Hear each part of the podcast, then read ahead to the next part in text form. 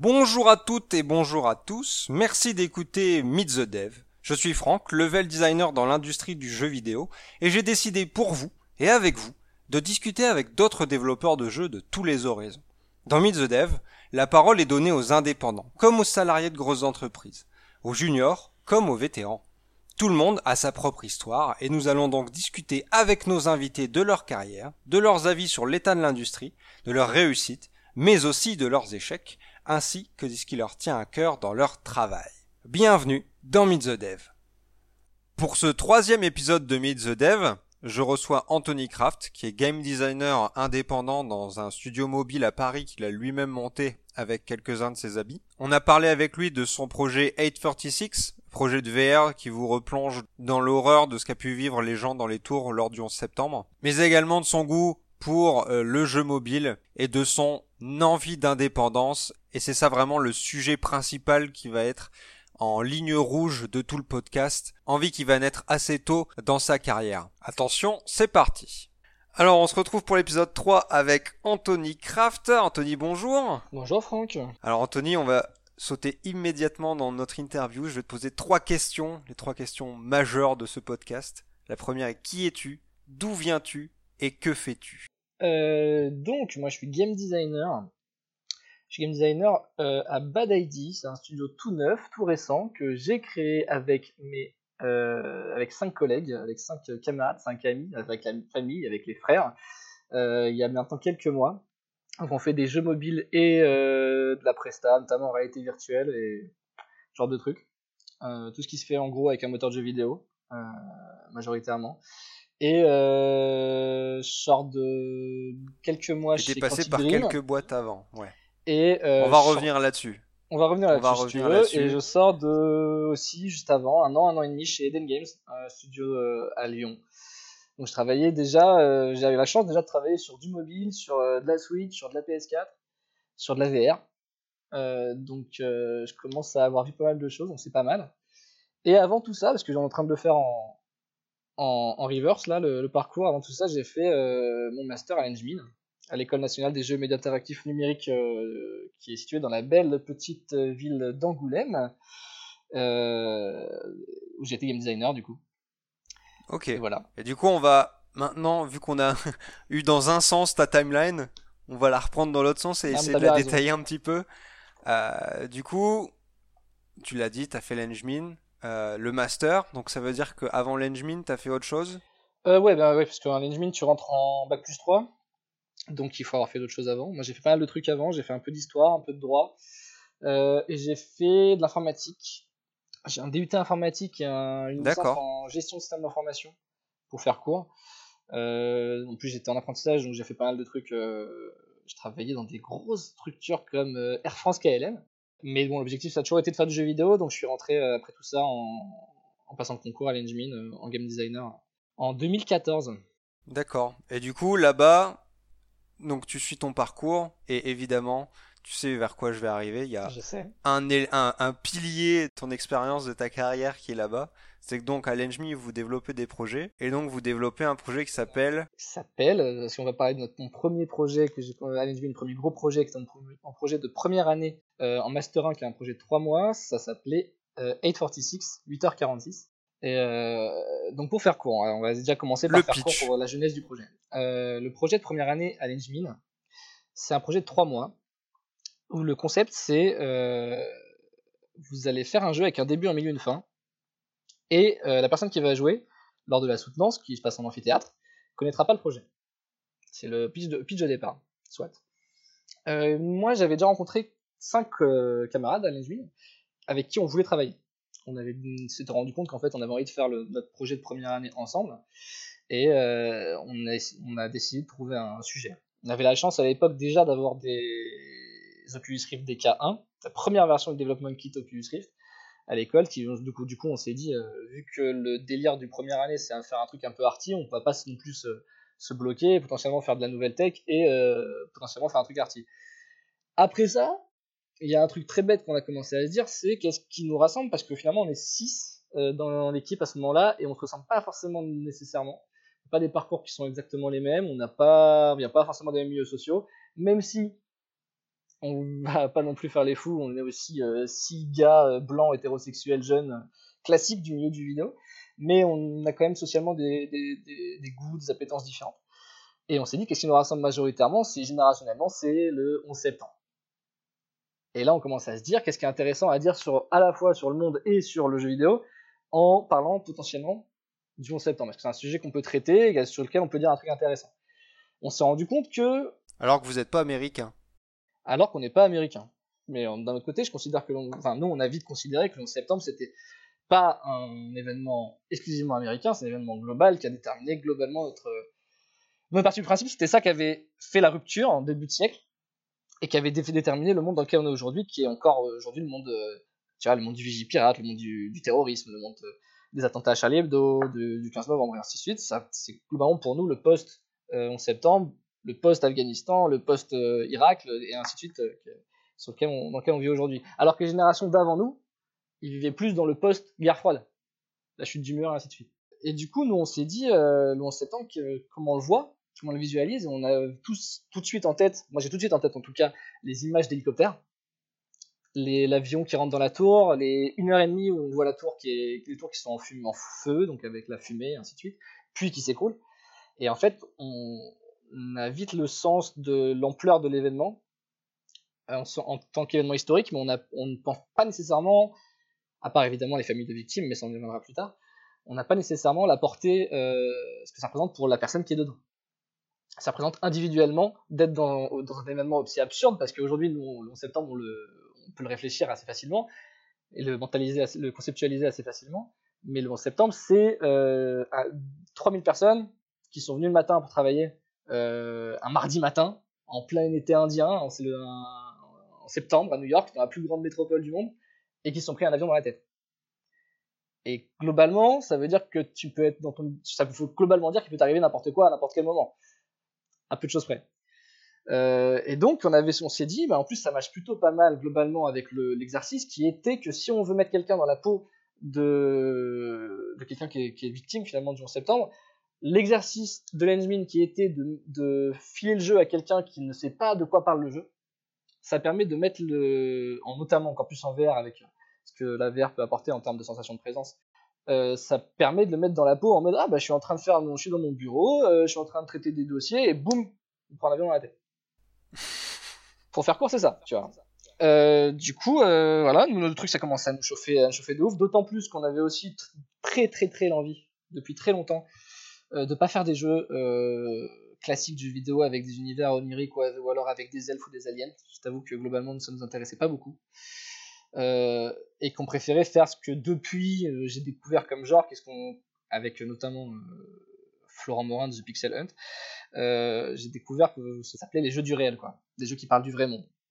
Et du coup, ça nous, je t'avoue que ça nous, c'était un peu l'appétence qu'on avait à ce moment-là de parler du vrai monde, tout en même temps parler de jeux vidéo dedans. Ça, on peut revenir du coup, euh, on a commencé un gros travail de doc, de documentation sur le septembre, à bouffer du doc, euh, du documentaire, à bouffer du bouquin, euh, à bouffer des vidéos, à regarder, à regarder les vidéos YouTube des appels des victimes dans les tours. Donc c'était pas forcément les journées les plus joyeuses. Et on a aussi eu la chance de pouvoir interviewer un survivant, un des rares survivants qui était au-dessus du niveau d'impact dans les tours il était dans la tour sud, euh, et donc il était au-dessus de l'endroit où l'avion a atterri dans la tour sud, et c'est un des rares qui a réussi à descendre. Ils étaient quatre, si mes souvenirs sont bons, à avoir réussi à descendre, et ils étaient tous dans la tour sud, parce que dans la tour nord, il n'y avait juste pas moyen de descendre, parce qu'il y avait trois escaliers dans chaque tour, et les trois escaliers de la tour nord, ils ont été coupés par l'avion, donc il n'y avait vraiment aucun moyen de sortir de la tour.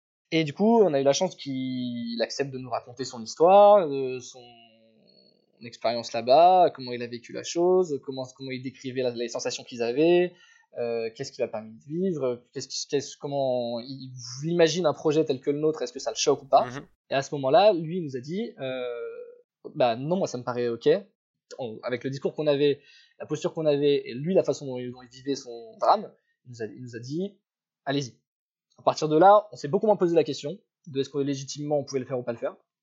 D'autant que ça reste un projet étudiant à la base. Et voilà, on est parti sur ça. Donc euh, on avait euh, un double discours à la base, c'était un petit peu sur, euh, sur un petit discours sur le monde en mode parfois t'es au mauvais moment, au mauvais endroit. Et il y avait l'aspect jeu vidéo où on voulait faire un jeu où t'es pas le héros.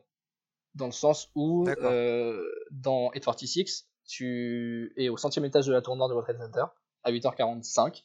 À 8h46, il y a, le premier, il y a l'impact sur la tour. À partir de là, tu es condamné. Et on nous a beaucoup posé la question après, en mode pourquoi est-ce que si, euh, si euh, je fais les choses assez vite dans le jeu, pourquoi je peux pas m'en sortir? Alors nous, on n'a jamais utilisé trop le mot jeu d'ailleurs, euh, publiquement. Donc là, on fait un podcast sur les jeux, donc je t'avoue que je vais pas faire la distinction, je m'en tape. Hein. C'est globalement le, même vocabulaire en termes de, de grammaire à l'intérieur, donc on peut dire jeu, expérience interactive, expérience narrative, machin, ça revient au même. Mais euh, j'ai beaucoup demandé pourquoi, si je fais les trucs vite, bah, je peux pas m'en sortir. Et là, il y avait un gros truc qui se posait, mais qui était évident pour nous, c'est que si tu peux t'en sortir, t'es en train de dire que les autres, ils ont perdu. Que les gens qui sont morts dans la vraie vie, ils ont perdu. Mmh ça, c'était fondamentalement impossible. Nous, on pouvait pas te dire que les gens qui sont morts dans les tours, ils, ils sont morts parce qu'ils n'étaient pas assez rapides ou pas assez performants. Il n'y a pas cette notion-là. Donc, euh, on a fait un truc qui était très documentaire, surtout pas larmoyant, parce que le truc est déjà bien assez puissant émotionnellement, l'événement, pour qu'on n'a pas besoin d'être de mhm. rajouter des il n'y a, pas de musique dans le jeu. Euh, il y a juste des bruitages et euh, des situations qui sont toutes inspirées de d'histoires de ce que le gars avait raconté ou entendu ou raconté du coup par le survivant sur comment ça s'est passé à ce moment-là. avec les moyens qu'on avait en tant qu'étudiant, donc c'est un peu moche, c'est pas très bien joué malheureusement parce qu'on avait des acteurs qui sont pas euh, natifs américains et du coup on fait ce qu'ils pouvaient avec, euh, avec le texte qui était en anglais. Euh, mais il y a l'émotion, je pense qu'elle passe. Je pense que il y a des choses, plein de choses encore aujourd'hui où je me dis je les changerais pas beaucoup, même si je les refaisais trois ans plus tard notamment sur le tuto et la façon dont on apprend à bouger, à se déplacer, notamment la façon dont on arrive à retranscrire les, les situations. C'est plus sur l'apprentissage de la VR du coup, en soi là. Bah c'était euh, un petit peu après, je t'avoue que c'était encore un, il n'y avait pas les touches, tu vois, donc tu te déplaçais avec une manette de 360, donc aujourd'hui ça a beaucoup vieilli d'un coup parce que forcément, parce que tu joues avec une manette de 360. Euh, donc c'est clair qu'aujourd'hui tu te dis qu'est-ce que je fous avec une manette de 360 euh, quand t'es habitué à jouer à Super Hot VR ou à, ou à Skyrim, tu vois, c'est pas, pas exactement le truc le plus optimal, mmh. mais soit. Tout à fait. Et du coup, voilà, c'est une expérience. Voilà, au final, on a fait ça en 3 mois. Je t'avoue qu'on s'est un peu déchiré pour faire ça en 3 mois. Et que je pense réellement que le résultat est, est, vraiment pas mal. La build est toujours accessible en ligne? C'est toujours accessible en ligne, mais pour euh, pouvoir l'expérimenter, il faut avoir un Oculus Rift des cadeaux. Parce que ça a ah. été buildé sur, un, sur une Real Engine 4. je sais pas combien, 4.8 sans doute, 4.7, un truc comme ça. Et euh, du coup, sur, sur la version release, ça marche pas. C'est un petit projet qu'on a, nous, d'à côté, de faire une version euh, compatible euh, Oculus Consumer Version dans les semaines, mois à venir, parce que ça, ça devrait pas être très long, je pense. mais ça sera, en tout cas, ce serait juste pour qu'il soit jouable, quoi. Ce serait pas pour ouais, tout à fait. juste pour le rendre, juste pour l'archivage, quoi, parce que c'est un problème dans le jeu vidéo, les trucs sont pas archivés. Et, on en reçoit encore des mails aujourd'hui sur l'adresse mail. ouais, ouais justement, c'est ce que j'allais dire. Du coup, ça, vous l'avez sorti en ligne il y a sans doute Donc, s'est passé, nous, on l'a. Comment ça s'est passé? Du coup, notre projet s'est terminé en, en, juin 2015, à ce moment-là. Euh, on passe vite fait l'été, euh, l'été où voilà, on était en vacances, donc on, vite fait par par là, on a fait des petites optimisations, euh, notamment performance, parce qu'à l'époque c'était vraiment critique, tu vois, en VR la mhm. performance. et on décide de le sortir, voilà, le 11 septembre 2015 parce que ça paraît logique quand tu fais un jeu sur le 11 septembre et que tu as le temps de sortir le 11 septembre. À ce moment-là, on le sort, je rappelle, sur l'Oculus Share. on le sort sur un truc de démo, euh, on ne prend pas un billet, où finalement le projet nous a plus coûté de l'argent que rapporté, on peut se d'accord. Et on le sort, et globalement, ça fait, ça fait quand même pas mal de DL par rapport au rythme de DL des sorties classiques de l'Oculus Share. Mais euh, rien de folie, tu vois, c'est euh, quelques, on va être à, je sais pas, 1000, 2500, un truc comme ça avec des retours qui sont euh, en plus des retours de gens qui sont dans des enthousiastes verts, tu vois, donc qui ont envie d'expérimenter des trucs, et déjà des premiers retours qu'on avait déjà à l'école sur euh, sur euh, c'est dégueulasse, faut pas le faire, machin machin. Oui, c'est une question morale, quoi. Il y a une question morale, mais il y a une question que moi je considère qui se pose. Tu vois, la question elle se pose complètement. C'est juste que moi je suis pas d'accord sur le fait que le truc se fait pas. D'autant plus que je vois pas pourquoi on le ferait pas en jeu vidéo, vu ce qui se fait en film et vu les trucs horribles que je vois régulièrement en film sur des, sur des guerres qui ont deux ans, tu vois. Je veux dire que si tu vas voir American Sniper au cinéma, c'est 200 000 fois plus sale que ce que ce qu'on a fait avec 46, tu vois. Et bref, bon, ça, on peut, ça peut être un sujet tout entier, la morale de avoir fait ça, mais, euh, mais bref, c'est un sujet à part. Donc il y avait, les, il y avait les, sujets cette question-là qui se posait. D'ailleurs, on a été élu à un moment euh, jeu le plus sale du monde devant Hatred, par un site, euh, Ah ouais un, un site de guignol à clic euh, sur, sur N4G. Hatred qui était un jeu, euh, un jeu de massacre euh, de masse. Devant, bah oui, tu vois, en gros, il y avait un classement des top 5 des jeux les plus euh, sales de la Terre, tu vois, les plus euh, dégoûtants de la Terre, on était tout premier. Donc, Pas mal. Ouais, ah Euh, ouais. Beau, beau palmarès. Ouais, bah en soi, je peux le dire, tu vois, j'ai un site, il y a un site à la con, dont je me rappelle plus, mais je pourrais le retrouver, qui m'a élu, euh, qui nous a élu, euh, site le, le, le jeu le plus, euh, le plus dégueulasse du monde. Devant Hatred, quand même, qui est quand même un vieux jeu de néo-nazi, donc c'est quand même euh, une belle performance. Ouais, beau score. Et du coup, derrière ça, les retours des, des gens donc, qui ont apprécié ou pas l'expérience, mais est-ce qu'il y a eu des gens, euh, peut-être des, des, des familles, des amis, des victimes qui vous ont contacté, ou des gens aux États-Unis qui ont été touchés de près ou de loin? Ce qui s'est passé à ce moment-là, c'est que c'était sorti finalement dans la, dans la, dans la catimini, en catimini, tu vois. Et nous, ça nous posait aucun problème, parce que Projet c'est pas un billet euh. dessus, ouais, qu'on soit d'accord. Oui, bien sûr. Euh, donc voilà, c'était sorti, on était content qu'on avait quand même du téléchargement pour des étudiants euh, 1500 DL de ton jeu, t'es content. Euh, Enfin, je suppose que tu, tu dois, tu peux confirmer qu'en tant qu'étudiant, euh, t'as mis ta 2000 DL de ton jeu, t'es content. T'es content. T'es content que des gens essayent des choses que tu fais, quoi. Tout à fait. Euh, Et tu restes puis, content on tout le long de ta carrière quand les gens essayent. Hein. Tout à fait, mais après c'est plus les mêmes, plus 2000 personnes. C'est plus les mêmes échelles. c'est plus les mêmes échelles. Euh, Qu'est-ce qui se passe ensuite? Euh, On est en contact avec justement, on est mis en contact avec euh, Florent Morin, qui travaille donc chez The Pixel Hunt, qui récemment, c'était l'année dernière, a sorti notamment Bury Me My Love ou Enterrement Mon Amour, euh, qui était nommé au VGA, donc encore une fois, qui est un gars, qui est un gars super en plus, Florent, et qui, qui discute avec, avec nous, qui fait l'interview de nous, qui le poste sur son blog, et qui nous propose de faire une, une soirée de test à Paris, dans ses locaux. Donc on ramène du matos, on ramène le, on ramène le jeu, on ramène, on ramène le casque, et on fait tester à plein de gens qu'on connaît pas. tu vois. Au milieu de ces gens, il y avait un blogueur de Libération. Et il y, a un article, il y a un article sur un blog de Libération qui sort à un moment. Et genre deux semaines plus tard, dix jours plus tard. Et là, d'un seul coup, boum, on a, euh, on a mais des articles dans le monde entier qui popent de partout, des demandes d'interview qui demandent qui popent de partout. Euh, généralement plutôt, euh, plutôt négatives. Enfin, les, les, les, les articles étaient généralement plutôt négatifs. Ça veut pas dire qu'ils ont pas, ça veut pas dire qu'ils ont tort d'être négatifs, mais ils étaient négatifs. Oui, surtout en mode euh, qu'est-ce que c'est? Ils ont pas le droit de faire Pas, ce genre de truc. pas quoi. On est... tous. Alors la, la, presse française était plutôt était chill, la presse spécialisée jeux vidéo était chill, et il y avait des presses. euh, enfin, on est passé sur Fox News, tu vois.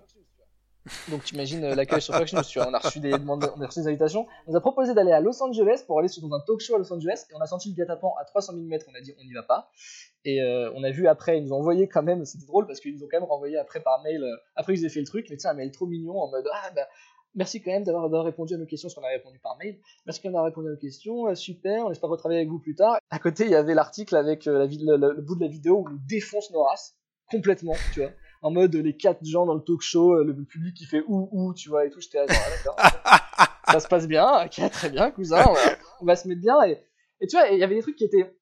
Il y a des articles vraiment de. Il y avait vraiment plein de trucs différents. On a, on a eu des articles d'opinion en mode euh, c'est intéressant pour le média de faire un. De faire, alors, pas euh, nous, notre truc, euh, là, la réalisation était pas folle, hein, mais Ouais. d'aller dans cette voie-là, que le- l'averse permette de faire ce genre de choses.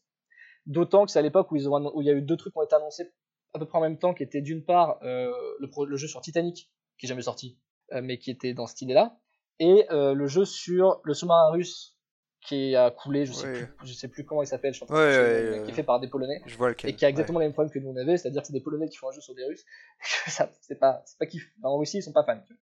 Mais bref. Donc il y a eu des articles d'opinion sur ça, sur le fait que euh, c'est intéressant que les vidéos permettent de dire des choses comme ça, de, de, de potentiellement d'avoir un potentiel pédagogique, sans que, Ouais. encore une fois, je prétende que hum, F46 ça soit assez bien fait pour avoir cette vocation-là, mais ça parlait de ça. Ça parlait de la réalisation, parfois. Les, les gens qui, qui disaient ouais, ça aurait pu être bien, mais c'est tellement mal fait que c'est pas la peine.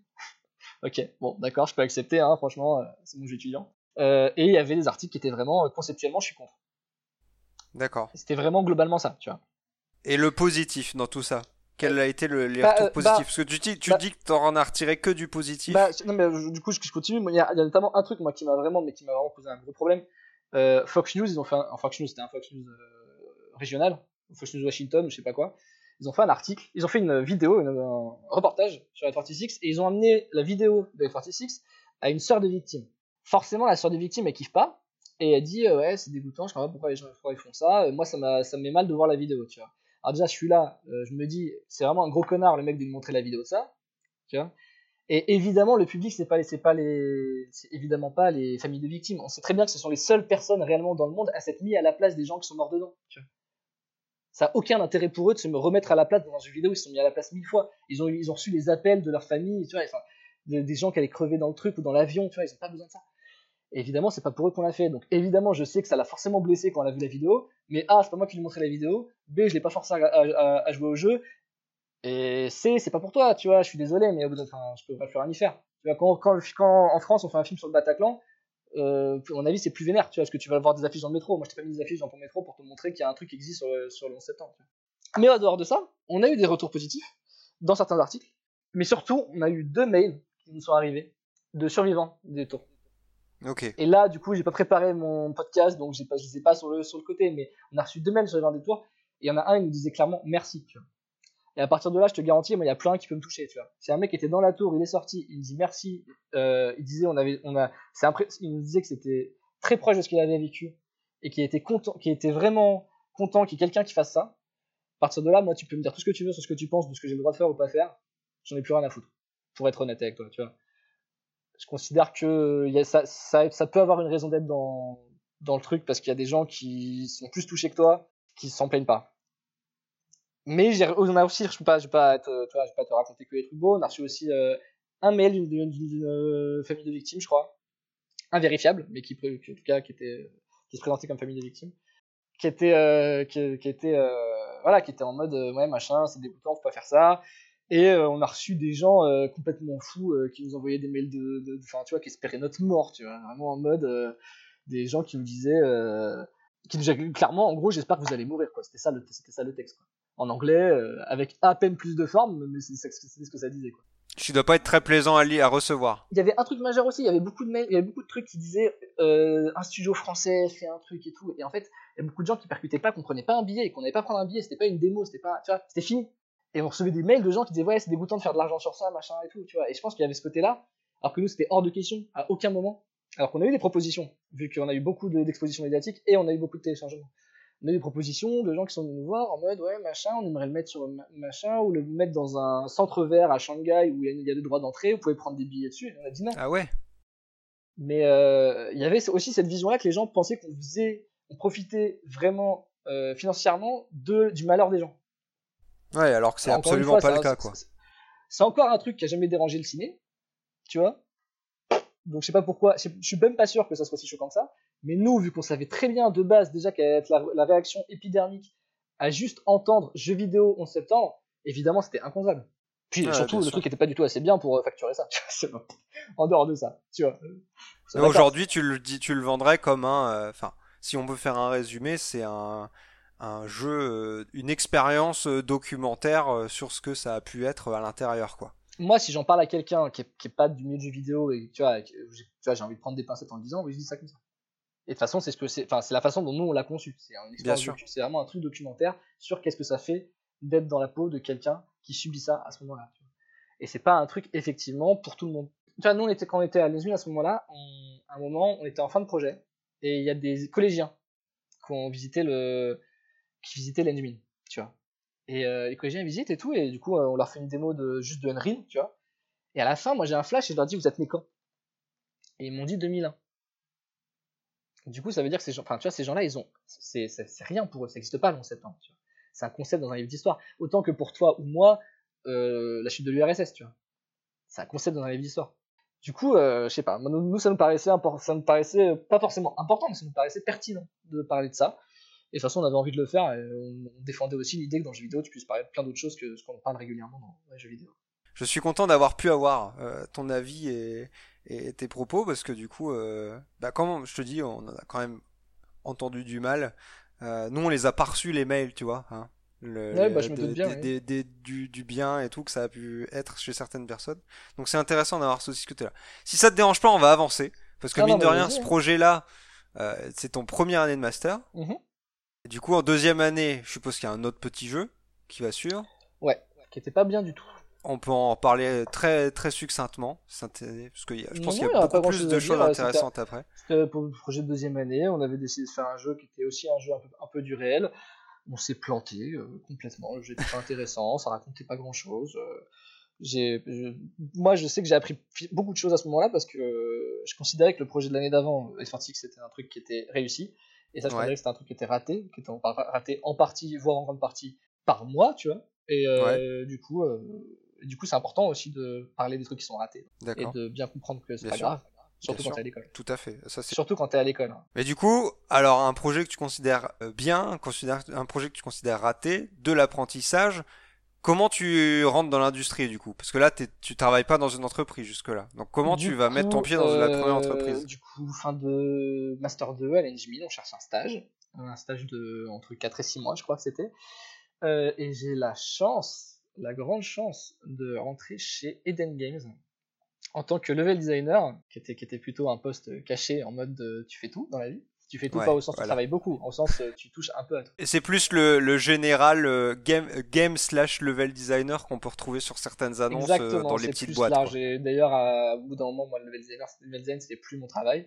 D'autant que c'est comme on disait d'ailleurs avant le podcast, on discutait toi et moi, c'est pas non plus mon, là où je suis plus brillant. Et euh, du coup, ouais, j'ai eu la chance de rentrer là-bas à ce moment-là où l'équipe GD était très réduite, dans le sens où c'était euh, le lead designer euh, Gauthier Roussel, qui est un homme formidable, Léo Lefebvre, qui était, qui était plus ou moins à mi-temps là-bas, qui gérait plutôt l'économie du jeu.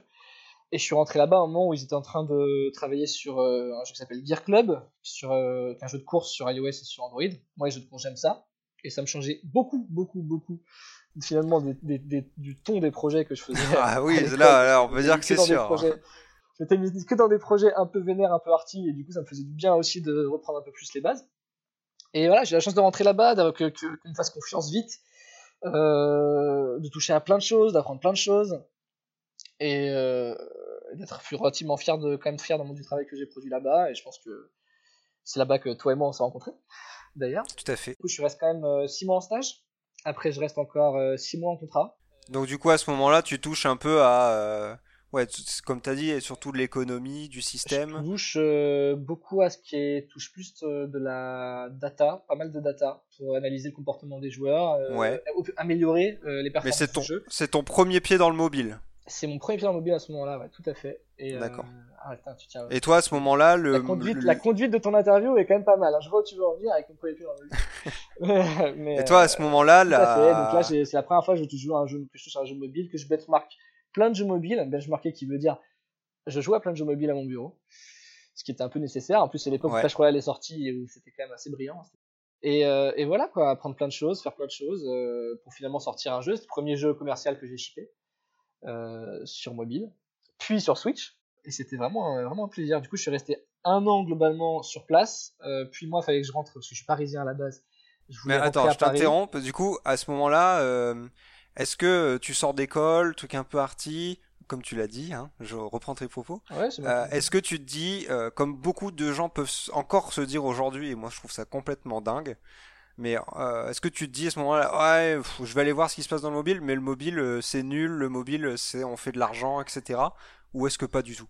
Bah moi pas du tout parce que moi le mobile ça me branche de, enfin de base ça me branche. de base j'ai une appétence dans le fait que y a un truc qui est beau dans le mobile, malgré euh, le fait que les gens ils trouvent des expériences qui sont creuses ou pauvres ou, ou que c'est très orienté sur la monétisation. Le truc qui est magnifique dans le mobile et qui sera jamais vrai sur une console, c'est qu'il y a beaucoup beaucoup beaucoup beaucoup plus de gens qui jouent et qui peuvent jouer, quoi. Et que tu, quand t'as, des, des grands-mères qui jouent à Candy Crush, t'en as pas beaucoup qui jouent à Mario, tu vois. Mhm. Et moi, je fais partie de ceux qui, je crois vraiment très profondément aux jeux vidéo, et je crois très profondément que ça passe par le fait que tout le monde joue aux jeux vidéo, tu vois. Et je pense que le mobile, c'est un, un, média majeur pour ça, parce qu'il y a peu d'interactions euh, aussi simples que ça, à part, au final, utiliser vraiment ton corps avec euh, sans doute de la VR plus tard, mais, euh, moi non, moi de base, j'ai pas j'ai jamais été snob par rapport au mobile, ça m'a toujours fait, kiffer. Et puis tu vois des chiffres directement, tu vois, le nombre de gens qui jouent à ton truc. Ok, c'est beau parce que c'est jamais un argumentaire qu'on entend, tu vois. C'est peut-être la première fois que j'entends cet argument-là, donc c'est beau. bah... bah... tant mieux alors. Mais ouais. moi, moi en arrivant en tout cas, j'étais content. Mais je replonge sur ton parcours, donc toi il faut que tu reviennes à Paris pour, pour y vivre, raison personnelle. Et à ce moment-là, tu, tu, tu switches sur un tout autre sujet. Moi je continue à travailler pour Eden. Euh, D'accord. En plus ou moins en freelance, enfin voilà, pas, à, mi-temps quoi en gros. Donc, donc je travaille euh, voilà sur des sujets plus plus macro finalement au jeu parce que j'avais plus le temps de, de, traiter les trucs un peu plus avec plus de minutie. Donc vraiment c'était plus sur des projets, sur des game concepts euh, et genre de choses. Ou des, vraiment des features quoi pour le jeu. Il se trouve que à ce moment-là, j'apprends pour des circonstances un peu compliquées qu'il y a besoin de quelqu'un euh, chez Quantic Dream. Ouais. en game design. Et je me dis c'est un peu l'opposé. En sachant que moi depuis le départ mon intention initiale depuis que je suis sorti de l'école c'est de créer une entreprise euh, mais je me dis, euh, c'est un truc totalement différent. Je peux aller voir une structure qui n'a rien à voir, sur des projets qui n'ont rien à voir, des méthodes de production qui n'ont rien à voir, et des cycles de production surtout qui n'ont rien à voir. Ouais. Il faut le euh, dire, ça c'est important. Toi, à ce moment-là, ton objectif, c'est déjà, t'as déjà en tête un objectif de faire ta propre boîte, quoi. C'est déjà un peu vrai à Eden. Au moment où j'arrête Eden, c'est complètement, c'est, c'est, acté, tu vois. C'est acté. À, noter que d'ailleurs, pendant que je suis en, à, mi-temps chez Eden, en étant à Paris, je commence à travailler sur un jeu mobile euh, avec mes collègues actuels, qui est sorti euh, l'été dernier. Et voilà, donc on a, sorti, on a sorti ça l'an dernier. On a fait une pause, on a dit attends, on va reprendre euh, encore quelques mois d'industrie, parce qu'on on se sentait encore un peu, un peu, un peu léger. Ouais, un peu léger, ouais. Et c'est exactement ça. C'est beau, faut le reconnaître. donc, donc moi je me dis, voilà, c'est banco, tu vois. Autant voir un nouveau truc, une nouvelle structure. Et vraiment, c'était moi, ce qui m'intéressait vraiment, c'était de voir comment ça, comment ça, comment c'était structuré, quoi. Comment c'était à l'intérieur, quoi. Comment tu travailles différemment des équipes qui n'ont rien à voir en termes de taille. Il faut bien comprendre que Eden Games, je suis arrivé, c'était 25 euh, personnes, un truc comme ça. Et je suis parti, c'était 50. Euh, Quantique, j'arrive, c'est fin de production sur Detroit Become Human, c'est 200 personnes. Donc c'est une équipe GD qui n'est pas, de, qui est pas, de, qui est pas de, personnes, qui est pas de 1,5 personnes quand j'arrive, c'est une équipe GD qui est de 8-9 personnes. Donc ça n'a rien à voir. Donc ouais, moi, tu vas là-bas en game designer. Moi je saute sur l'occasion. Alors le poste officiel c'est pas game designer, en pratique c'était globalement ça. Euh, c'était en gros, le, pour être plus, même plus, précis, c'est responsable de scène, c'est-à-dire tu es responsable euh, du gameplay de la scène, l'implémentation, l'ordre de ce qui se passe dedans, euh, le placement des zones d'interactions, comment elles sont agencées, enfin voilà, tout ça. Et s'assurer que tu as synchroniser les accords avec les caméras et les, animateurs et machin pour que le truc il, fasse sens et qu'il respecte le script originel, voire adapter le script originel avec la grammaire qui a été développée depuis pour voilà. Donc c'est ça, euh, pareil. Ça aide d'être un peu un truc à... J'ai l'impression qu'il y a un énorme lien entre euh, la narration, LD, euh, le scripteur, les caméras et tout sur ce genre de prod. Là où sur une autre prod classique, on va voir les GD qui demandent des choses au LD, mais ils les laissent faire un peu bah, leur truc. Là, j'ai. Est-ce qu'il y a vraiment un lien très très fort entre les pôles pour créer ces scènes-là? de... Quand il arrive, t'as pas de caméra, t'as pas de jeu purement et simplement. As pas, tu peux pas faire un système générique de caméra qui marche, tu vois. C'est pas possible. Si je te dis au début de la scène, tu dois aller là, tu dois récupérer un objet, et tu rentres, euh, tu, après tu pars, tu prends ce couloir et tu rentres dans l'ascenseur, et qu'une semaine plus tard je te dis euh, ça, ça marche pas, euh, on skip, on, fait autre chose, tu vois. On fait un autre truc. Les interactions, ça mhm. autre chose. Faut que voir un mhm. autre gars qui est au bout de la salle.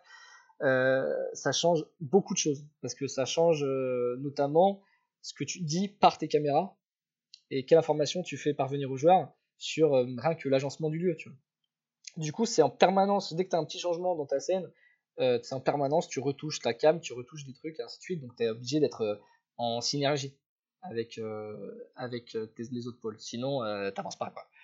Et d'ailleurs, généralement, il vaut mieux aller voir les gens que de faire des tickets sur Jira, tu vois. Parce que ça, c'est facile de faire quoi. La proactivité. Bah oui, ouais, non mais oui, mais après, ouais, quand t'es en fin de prod sur un jeu comme Detroit Become Human, de toute façon, t'as pas envie que les trucs traînent trop, tu vois.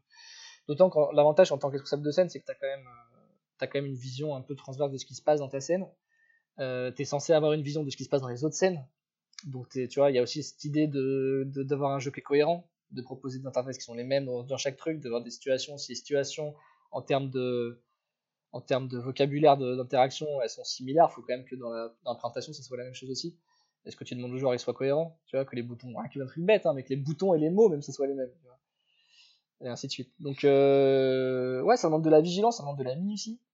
C'est une méthode de prod que tu avec, a peut-être pas ailleurs, quoi. Donc, c'est intéressant de l'avoir Ouais, et puis en plus, moi, de euh. base, euh, voilà, au-delà de, du projet en lui-même qui est des 3 Human, le concept d'un des jeux très narratifs, moi ça me plaît, tu vois, j'aime ça. C'est parce que des jeux qui racontent des histoires, potentiellement, ça peut raconter des choses euh, plus intéressantes que, que, que, des jeux plus. que Pas forcément d'ailleurs, mais que, que, que d'autres types de produits, quoi. Parce que c'est pareil, ça reste aussi des jeux qui sont, en théorie, potentiellement faciles à jouer pour les gens qui jouent pas beaucoup. Euh, d'ailleurs, j'ai pu travailler un petit peu sur le mode euh, casual, tu vois, le mode casu de Detroit Become Human. Et euh, je peux te garantir que j'ai. Je savais même pas qu'il y en avait. En casu et en normal, et je suis content, tu vois, qu'il y ait un mode euh, plus accessible. D'ailleurs, c'est aussi un manque, je trouve que potentiellement le jeu aurait dû être encore plus accessible. Parce que si t'es euh, à mobilité réduite, par exemple, ou que t'as du mal à utiliser tes doigts ou, ou ce genre de choses, t'as toujours des boutons à mâcher et je pense que tu peux pas finir le jeu. Ouais, mais ça, c'est un... l'accessibilité, c'est un sujet. Mais bon, quand il ça un sujet qui me tient à cœur. De, sens, ça c'est un studio indépendant, donc il n'y a pas encore des process ça, des process de grosse structure sur ça, en mode c'est un élément important, on a un département dédié à ça, comme peut y avoir déjà Mais euh, ouais, tu as l'avantage d'un jeu comme ça, c'est aussi euh, d'être aussi des jeux qui sont accessibles et qui peuvent parler à plus, potentiellement plus de gens. C'est le cliché de tu joues avec ta meuf, tu vois, euh, pour, pour, le cliché bête, tu vois, le cliché très très bête de tu joues avec ta meuf. du coup, là-bas, tu vas rester combien de temps Je suis resté 6 mois, du coup, pour finir la prod, globalement. Je suis parti un tout petit peu avant le Gold. Parce que, parce que, parce que j'étais en synchronisation avec mes, mes collègues de maintenant, mes associés objectifs. surtout. Euh, on s'était synchronisé sur nos durées de contrat et tout pour euh, arriver enfin à, ce moment-là où on crée notre boîte. Donc euh, mon contrat s'arrêtait juste un tout petit peu avant le gold, donc je, je, suis parti quand le gold. Je suis pas, je suis pas parti à toute fin de prod, mais quasiment. Tu vois. Et, et, je suis parti monter ma boîte avec mes cinq associés qui sont cinq à Paris, à Paris du coup, avec, tes cinq associés qui étaient les gens qui avaient fait 836. La famille. C'est beau quand même. Bah moi je suis assez fier même si, même si ça aurait pas du tout été une 11, ça aurait pu être très normal que la vie nous, nous éloigne, tu vois, comme en 3, 2, 3 ans, tu vois, c'est, c'est un truc qu'il faut, faut anticiper, mais je suis très content, très fier de me dire que 3 euh, ans plus tard, euh, on, a, on a un peu fait les tranchées avec ce projet-là, on s'est pris des, D'ailleurs, ça me fait penser que j'ai une belle histoire de procès que j'ai pas racontée, mais je sais pas s'il faut que je la raconte. Mais on s'est pris des, on s'est pris des belles balles quand même à ce moment-là, et que, tu vois, trois ans plus tard, on est en train de monter cette boîte et on démarre une activité, et on va essayer de vivre de ça pendant quelques années quand même, tu vois. C'est vraiment, c'est vraiment une fierté. Bien sûr. Mais je vous souhaite euh, tout le bien possible. Du coup, le premier jeu que vous sortez, c'est le jeu dont tu nous parlais tout à l'heure, que tu as commencé à développer. Du coup, ouais, c'est le jeu qu'on a fait l'an dernier, qui était plutôt plus ou moins un jeu d'entraînement. On voulait faire un jeu qui qui, était vraiment. En fait, c'est la première fois qu'on faisait un jeu sur mobile intégralement nous-mêmes, tu vois. Donc, on n'avait pas. Moi, chez Game, j'ai jamais fait le process de ouais, j'ai jamais fait le, la submission chez Apple, j'ai jamais fait le support client, j'ai jamais configuré une, une app purchase. Donc, en gros, on voulait faire un jeu qui comportait euh, la majorité des trucs, comportait des pubs, euh, des analytics, des achats in-app, euh, sur lesquels on faisait, on a fait une, une de mise à jour, principalement pour des bugs, mais tu vois, tout le process qu'on l'est. Et, et voilà, on a, on a fait ce projet-là. Et euh, au final, on s'est rendu compte avec le temps que, euh, alors sans que ça soit un succès international, mais qu'on avait des chiffres, notamment de rétention, c'est-à-dire euh, combien de temps. Alors le, jeu est sorti, tu peux nous donner le nom? Summer Willy. Summer Willy, W-H-E-E-L-I-E, donc en gros, des Warriors en été, quoi. Et le, concept du jeu, c'est un jeu très très simple de scoring. C'est un jeu très très simple de scoring où tu fais des Warriors dans la tête et il faut faire le Warrior la plus longue, plus ou moins, pour faire le meilleur score. Donc c'est très très simple. Vraiment très simple. Donc ça, c'est des jeux que les gens peuvent télécharger, ça, y a pas de souci. C'est un jeu qui est sur le store, qui est gratuit, euh, qui se monétise par, euh, qui est donc sur le store sur iOS et sur Android, qui se monétise par les publicités et par aujourd'hui un achat in-app unique qui permet de retirer les publicités. Euh, voilà, et donc euh, ça, on le sort, voilà, et on se rend compte qu'on a des chiffres notamment de nombre de rétention, c'est-à-dire combien de temps les gens continuent à jouer au jeu après l'avoir téléchargé, qui sont vraiment pas mal. Donc on a aussi la chance de croiser, puis au moment où on crée notre entreprise, on croise euh, des gens qu'on connaît de, Lyon, qui créent une structure en parallèle euh, pour, euh, pour publier des jeux, et des jeux mobiles. Et donc du coup on en parle avec eux, et on fait des tests d'acquisition pour voir si est-ce qu'on peut acheter des joueurs, c'est-à-dire faire assez de pub pour qu'un joueur vienne, si on peut acheter des joueurs à des prix qui sont assez faibles pour que le jeu soit rentable. On fait ces tests-là, on se rend compte qu'il y a potentiellement un truc à faire. Donc ça c'est en gros, attends, si on veut faire une petite explication, parce que tout le monde est peut-être pas au, à niveau sur le, principe de l'acquisition, ouais. L'acquisition, le principe, bah ça veut juste dire tu fais des pubs et t'as, si tu mets tant d'argent en budget pub, combien de joueurs t'as? Du coup tu peux, si tu divises l'argent que tu dépenses en pub en euh, nombre de joueurs que tu obtiens, par le nombre de joueurs que tu obtiens, tu te, retrouves avec un prix par joueur. Donc c'est un peu objectifiant, mais euh, au final c'est la réalité du truc quoi. Tu peux, tu peux dire, euh, un joueur, ça me coûte 20 centimes. Ça veut dire que ça me si je dépense 20 centimes, j'ai un joueur qui va télécharger le jeu. Et bien sûr, vous pouvez savoir euh, combien de joueurs ont cliqué sur la pub, on a plein de data pour ça. Pubs, etc. On sait, de, on sait de, de quelle pub ils viennent, quand ils téléchargent le jeu, et ainsi de suite. Au final, ça c'est un apprentissage, ça fait écho un peu à, à ce que tu avais commencé à pouvoir faire à, sur les Eden, stats, ouais, sur les data, ouais. Après, C'est un apprentissage. pas moi qui la gère, mais euh, du coup. Cette partie-là oui, data, globalement, c'est euh, quoi le comportement des gens, tu vois, au final, tout simplement. C'est quoi le comportement de... Et si tu changes un truc, un petit truc, dans la pub, directement, ou dans le jeu, qu'est-ce que ça change? Si tu changes, par exemple, tu vois, maintenant on a plusieurs véhicules, si tu mets cette moto, le de cette moto, est-ce qu'il y a plus de gens qui cliquent, tu vois? Nous, il y a la volonté. Et ça, c'est un, un, une reconnaissance qu'on peut voir. euh, Enfin, c'est un, un- une analyse qu'on peut faire entre guillemets euh, instantanément. quoi. C'est vraiment, t'as pas besoin Ça, de tu beaucoup fais une de mise à de jour et tu vois- tu ce qui se Après, il y a des passe. trucs, c'est plus long, tu vois. Si Ouais. tu veux comparer, euh, tu, tu fais un gros changement dans ton jeu et que tu veux comparer combien un joueur te rapportera en tout dans la lifetime, tu vois, dans sa durée de vie Oui, dans- bien sûr. sur le jeu, Bien il sûr. faut quand même que tu laisses un peu de temps couler pour vérifier la, la diff. Mais... Et du coup, vous- tu as dit que vous êtes un studio indépendant, donc vous avez sorti ce premier jeu, sans euh, parler d'argent, de chiffres, de tout quoi que ce soit, parce que je- j'ai pas envie de rentrer là-dedans. Mais euh, euh, est-ce que vous arrivez à, à vivre? Est-ce que vous faites des contrats à côté? Est-ce que vous développez d'autres jeux? Je suppose Aujourd'hui, oui. euh, nous là, on est en début d'activité, donc on fait comme tout le monde, on- pour faire court en fait, on, vit euh, globalement avec euh, l'argent du chômage, quoi, en fait, comme tout le monde, tu vois. Euh, mais on fait, on rentre de l'argent dans l'entreprise et on rentre assez d'argent pour vivre, On assez d'argent aussi pour commencer à voir le- les prochains mois avec un peu plus de sérénité aussi.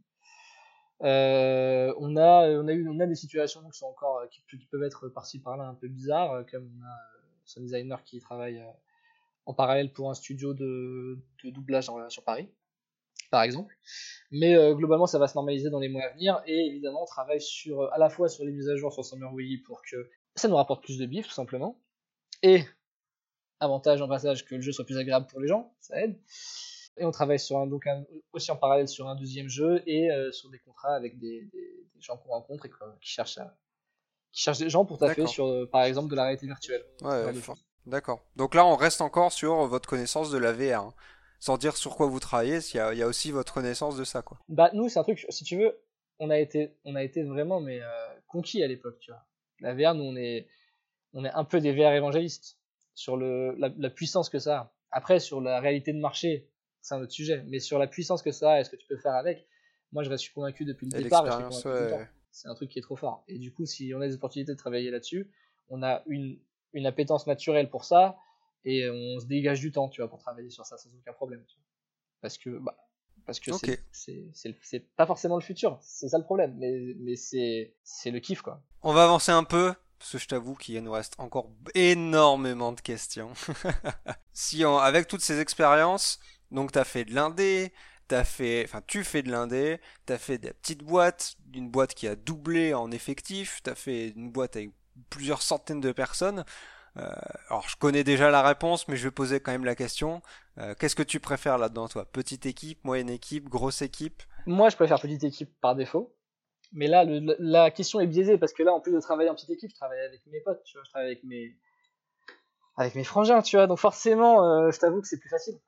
Euh, même si j'ai eu beaucoup de, ça fait des années que j'en- j'entends des choses en mode, tu sais, travailler avec ses amis, c'est pas forcément une bonne idée, créer sa boîte avec ses amis, c'est pas forcément une bonne idée. C'est sans doute vrai. Je te dis pas que on va pas se tirer dessus à un moment dans la vie, mais en tout cas aujourd'hui ça marche. Et euh, et non, c'est franchement c'est un kiff qui a, c'est un kiff sans une autre pareil. Je suis presque envie de te dire que moi ce qui m'inquiète plus, c'est le moment où on sera plus que nous six.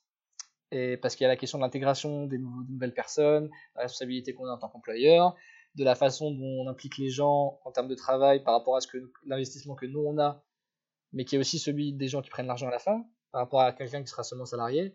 Il y a plein de questions qui se posent pour le futur là-dessus, mais non, il n'y a pas photo. Moi, c'est l'objectif de ma vie, c'était ça.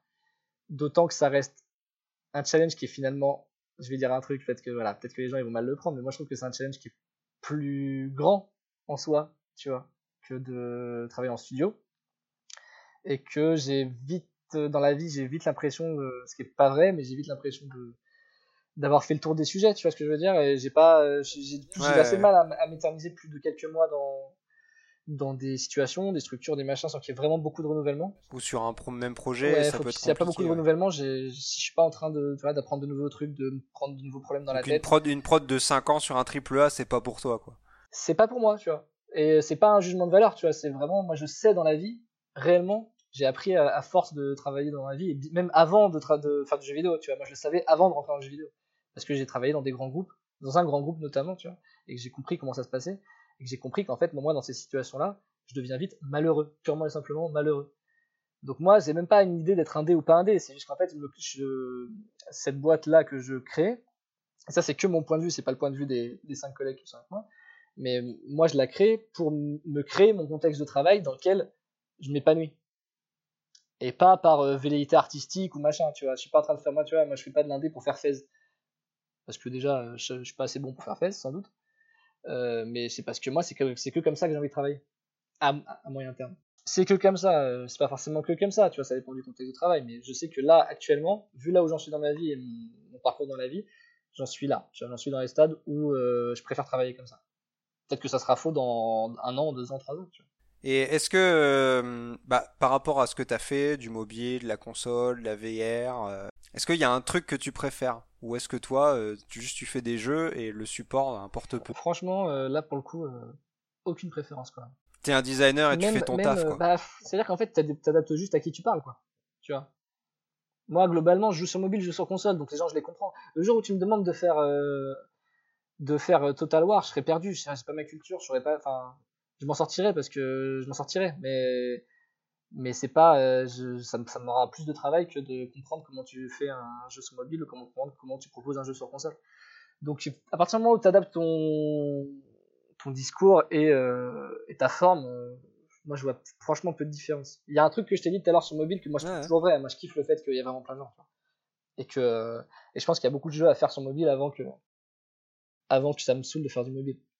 Vraiment mais euh, après le vrai kiff de la vie, mais au travail au quotidien, la VR c'est plus jouissif au quotidien. C'est aussi plus frustrant, mais les, les, tu veux les, les, les, les, montées, elles sont tellement hautes que tu supportes les descentes quand t'es.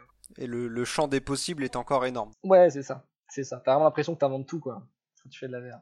C'est pas forcément vrai d'ailleurs. Bah, du coup, ça, ça fait une, une bel enchaînement sur la première question de la seconde partie qui est plus recentrée vraiment sur toi et ce que tu ressens, ce que t'aimes faire euh, au jour le jour, quoi.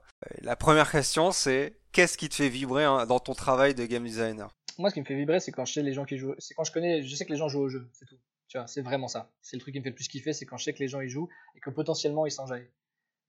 Je veux dire, tu vois, je sais que Summer Wii, euh, ça, on va taper les 2 millions de téléchargements dans les semaines à venir. Euh, aujourd'hui, rien qu'aujourd'hui, je sais qu'il y a 100 000 personnes qui ont joué à Summer Wii, tu vois. Et je me dis 100 000 personnes, c'est beaucoup quand même, tu vois. Et c'est un jeu que j'ai j'ai programmé intégralement, je designé intégralement. Euh, on a 4,6 sur 5 sur le store, donc c'est-à-dire que c'est un jeu qui est apprécié. Euh, tu reçois des messages de gamins, ils sont 8 ans, ils sont là, ils t'envoient des messages en mode Ah, vous pouvez rajouter cette moto-là dans le jeu, s'il vous plaît, c'est mignon, tu vois. Et c'est ça, t'as l'impression de toucher les gens vraiment. Et c'est ça que je kiffe le plus, au final. Moi, je t'avoue que.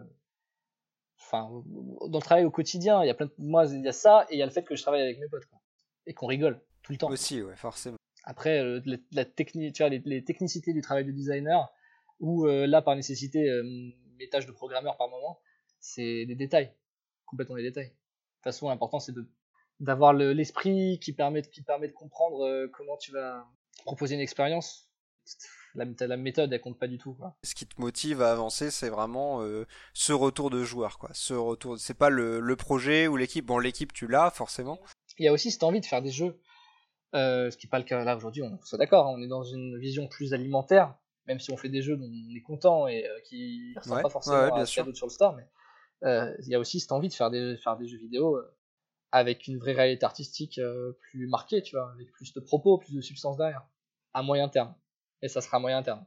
Mais est-ce que tu as aussi le côté, parce que c'est un peu le débat du moment sur Internet, mais c'est aussi, toi, il faut bien manger, et, et c'est aussi euh, du jeu vidéo, pas que pour faire de l'arty, mais pour gagner sa vie. Quoi. Bah, si, très bon. Bah, de toute façon, euh...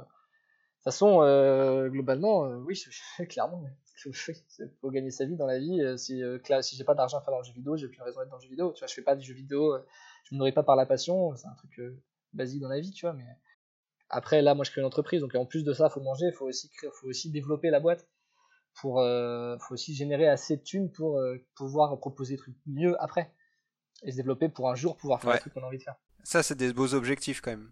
Bah oui, oui, clairement. Et puis en plus, voilà, tu, tu te dis, euh, t'as le temps avant, as le temps de voir venir, quoi, avant d'y être. Ça fait euh, plein de galères avant, plein de, plein de jolies galères. Les problèmes, c'est le meilleur truc. D'ailleurs, tu me demandais ce que je préférais dans, dans le taf de game designer. Le vrai truc que je kiffe, mais vraiment que je kiffe, t'as tout le temps des problèmes, c'est jamais les mêmes. Mais jamais les mêmes. Ça, c'est le meilleur truc, quoi. C'est vraiment moi, le truc que j'adore dans la vie, c'est résoudre des problèmes. Donc, euh, quand t'es game designer, t'as jamais le même problème deux fois. Et quand tu l'as deux fois, c'est plus un problème, t'as déjà la solution, donc c'est nul. De toute façon, c'est ce que j'arrête pas de le dire, c'est notre taf, enfin le taf de designer, c'est euh, de, la, de la politique et de la pédagogie. Donc, Et- euh, je pense et- que là, le règlement de problème, ça rentre dans la politique. ça quoi. à, euh, à créer une boîte, tu te rajoutes encore plein de problèmes. C'est le bonheur absolu. T'as que des problèmes. Ta vie, c'est une succession de problèmes. Mais tu vois, tu peux voir ta vie, c'est aussi une succession de solutions. Vois. Le jour, le, les moments, Oh, beau. les moments où tu où t'enchaînes et, tu vois, et que, en fait, ouais, tu délardes deux jours sur un truc, tu, tu le boucles, une semaine plus tard, tu penses même plus. Tu, on, on te dit, ouais, la semaine dernière, tu te rappelles quand t'as passé deux jours sur un bug sur Android, parce qu'en Android 8.1, le jeu il crash quand ça montre une pub. Sur le moment, ça te casse la tête. Euh, le lendemain, tu l'as réglé, t'es content, tu vas au bureau, au bureau, tu te dis, j'ai pas passé la journée sur ça. La semaine d'après, tu te dis, c'est bon, j'ai d'autres problèmes, c'est pas important. ça. T'avances, quoi. C'est un peu, t'avances tout le temps. Vu que tu passes ta journée à euh, parler de jeux, tester des jeux, jouer à tes jeux, jouer aux jeux des autres, voir ce qui se fait. Est-ce que jouer, c'est, ça reste une passion pour toi maintenant que tu dois batailler pour en vivre? Euh, Enfin, je dis batailler, je mets ça entre guillemets, hein, batailler pour en vivre. Mais est-ce que tu, c'est, toujours une passion? Moi, je reste fondamentalement, je, moi, je reste fondamentalement, je suis un passionné du média et je suis un croyant mais absolu de, on peut faire des trucs gigantesques en jeu vidéo, tu vois, ou en interactif, de manière générale. Il y a peu de choses qui m'intéressent dans ce qui sort aujourd'hui, peu de choses, mais euh, il y a quand même des trucs. Et je joue pas forcément beaucoup, mais parce que je joue, euh, je sélectionne ce que je joue, tu vois. C'est-à-dire que je lance beaucoup de trucs au final et je joue pas longtemps parce qu'il y a plein de jeux qui m'intéressent pas comme je- on en parlait juste avant, et je peux le redire parce que c'est pas grave, mais j'ai joué Spider-Man, j'ai joué une heure, ça m'intéresse pas, tu vois. Je joue malheureusement, euh, je joue à Assassin's Creed, je joue une heure, ça m'intéresse pas, quoi. Je, y a pas, je, j'y trouve pas de propos, pas de substance, j'y trouve un, un jeu, quoi. Un truc qui marche, qui est calibré, qui marche, qui- je comprends pourquoi ça marche, je comprends pourquoi les gens y kiffent. Moi, ça m'intéresse pas. À Mhm. côté, euh, il y a ce que j'aime bien, c'est qu'aujourd'hui, on arrive à un stade où les trucs qui sont vraiment plus euh, du coup de, de l'ordre de la sensation, tu vois, des jeux vraiment multijoueurs. euh, Aujourd'hui, c'est devenu tellement bien, tu vois. Tu joues à FIFA, à Rocket League, tu joues à Battlefield 1 ou 5, euh, tu joues à Fortnite. On arrive à un stade où le niveau de qualité est tellement élevé que tu vois plus, t'as plus l'impression de jouer à, au mode secondaire de ton jeu solo, quoi. Quand tu joues, quand tu joues sur console, tu vois. Ouais. Quand t'es, tu vois, c'est pas counter, mais tu vois, quand tu joues, quand t'es habitué comme moi à être un consoleux, euh, t'es arrivé au stade où maintenant t'as un côté, euh, là-dessus, je me compense là-dessus, tu vois. Je joue beaucoup à des jeux, aussi parce que c'est plus brain dead, tu vois, t'es vraiment, t'as pas besoin d'activer ton cerveau trop longtemps. Euh, mais il y a quelque chose qui est vraiment bien dans, dans le jeu vidéo aujourd'hui, c'est ça. Mais je trouve très dommage que qu'il y a beaucoup trop peu de propositions intéressantes de, de l'industrie un peu euh, un peu balèze quoi. Et que les seuls jeux qui, qui sont qui, me- chamboulent un peu, tu vois, qui me marquent vraiment. euh, en dehors de quelques miracles par-ci par-là, euh, c'est euh, des trucs comme Inside, évidemment, parce que c'est génialissime Inside, ou, What Remains of Edith Finch, tu vois, ou des trucs comme ça, quoi. Truc qui- où je me dis ah ouais les gars ils sont trop forts tu ou Fez comme j'en parlais tout à l'heure tu vois au final Fez c'est un truc brillantissime. Mais c'est des trucs comme ça moi qui là, qui me font vibrer dans la vie ou Hellblade par exemple j'ai joué à Hellblade récemment tu vois Ah, Hellblade, je- voilà, je pensais à Hellblade, je voulais dire Bah, Hellblade. Hellblade tu vois Hellblade c'est un jeu Grosse production value quand même. ouais mais c'est un jeu qui a qui a, Qui a une âme. beaucoup de cœur qui est pas très bien fait en vrai moi je trouve moi je trouve que vraiment euh, enfin le, les, bases tu vois les briques à la base euh, elles sont pas folles tu vois mais il y a quand même un truc au cœur, tu vois. Je comprends qu'il y a plein de gens que ça saoule parce que j'ai vu après, je me suis vachement intéressé à ce que, à l'accueil qu'il a vu. Il y a plein de gens que ça intéresse pas. Et moi, moi, hein, moi, j'ai franchement, euh, en jouant, j'étais là, genre, euh, j'espérais mieux, beaucoup mieux du jeu. Mais au moins, il y a un truc dedans, tu vois. Au moins, il y a vraiment un cœur dedans que tu, que tu, que tu perçois et que, qui, permet- qui peut te porter jusqu'au Ouais, bout. Il y a de l'amour, quoi, il y a de l'amour. si tu, si tu craques pas du fait de te promener à deux à l'heure tout le temps et que les énigmes elles sont pourries et tout ça, tu vois, tu peux être porté jusqu'au bout par un truc où t'as c'est pas forcément de l'amour parce que moi je reste convaincu qu'il y a plein de gens qui travaillent sur des sur des sur potentiellement des gros jeux un peu un peu bêtes, un peu débiles qui font ça avec une vraie passion à l'intérieur, tu vois. J'espère en tout cas, tu vois. Je veux dire, moi j'ai fait du triple A et j'y mettais un cœur euh, Bien sûr. un- pas forcément sur un Mais projet le problème sur euh, ces, pro- sur ces projets-là peut être le... les couches de hiérarchie ah, moi j'en qui suis font convaincu, moi tous s'homogénéisent un peu et fait un truc qui est un peu fade. Alors, moi- non, moi, il y a deux choses à, ce- sujet-là. Il y a deux trucs. Il y a A, euh, l'espèce de, de. Dans beaucoup d'endroits, de faire du jeu par le consensus. Tu vois. De faire un espèce de jeu qui est censé. euh, tout le monde est d'accord, euh, qui, qui, recycle que des trucs qu'on sait déjà faire, tu vois. Euh, et je comprends la logique économique, mais qu'on me fasse pas croire que c'est pas possible de faire des jeux juste un tout petit peu plus créatif, un tout petit peu plus risqué, un poil plus risqué que ce qu'on fait aujourd'hui, tu vois. Et il n'y a pas besoin de s'appeler Rockstar, c'est pas vrai, tu vois. Parce qu'il y, a besoin de Rockstar pour faire Red Dead ou GTA, parce que c'est ceux qui ont l'argent et le temps pour faire ça. Mais t'as pas besoin de faire. Veux dire, GTA 5 en soi, c'est pareil, c'est un jeu qui reste assez classique, tu vois. Et, c'est pas non plus beaucoup plus intéressant que, que d'autres jeux qui sortent, tu vois. C'est plus intéressant parce que c'est la qualité, elle est, enfin, tu vois, la production, elle est folle, mais, euh, mais la substance à l'intérieur, reste euh, frileuse par rapport à ce qu'ils peuvent faire. Mais euh, le deuxième truc majeur dans le jeu vidéo, le vrai problème, c'est que, on soit d'accord, Franck, on se ressemble tous. C'est euh, abusé comment on se ressemble tous. Et je le disais tout à l'heure, parce que moi je te dis, euh, moi je suis là à dire ça, et j'ai même créé une boîte, on est six gars, on est six blancs, on est tous hétéros, tu vois. Et moi je vois de mes yeux, quand je suis allé dans, en fonction des environnements dans lesquels j'ai travaillé, j'ai vu de mes yeux pourquoi, pourquoi on est comme ça, parce qu'il y a un système de.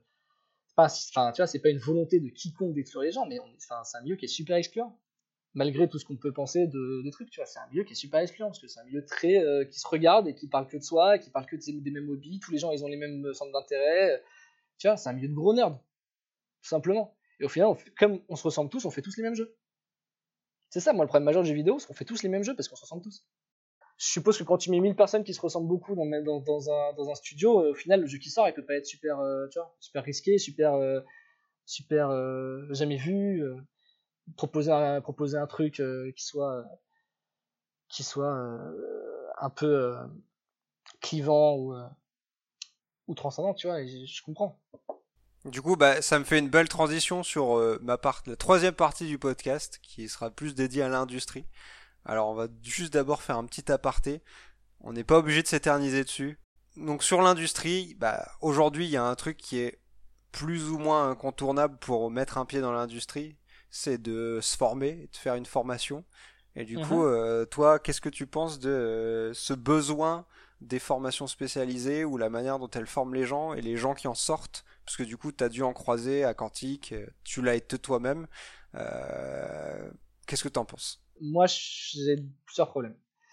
j'ai un problème déjà avec les écoles, les écoles privées qui sont pas des très bonnes écoles. Enfin, je dis pas que toutes les écoles privées sont, pas, sont pas des très bonnes écoles, mais à part les quelques qui sont vraiment très reconnues et très bonnes, notamment Spinful Game, par exemple, euh, j'ai vu, j'ai vu notamment quand j'étais à Lyon euh, des écoles qui réellement prennent des gens au bac, prennent 50 personnes, et t'as une ou deux personnes qui vont finir par travailler dans le jeu vidéo. Tu vois. Mhm. Et enfin, le principe même de former des gens qui ne retrouveront pas de travail, en le sachant très très bien, en leur prenant de l'argent, c'est enfin, ça dit un truc sur les gens qui rentrent dans le jeu vidéo, tu vois.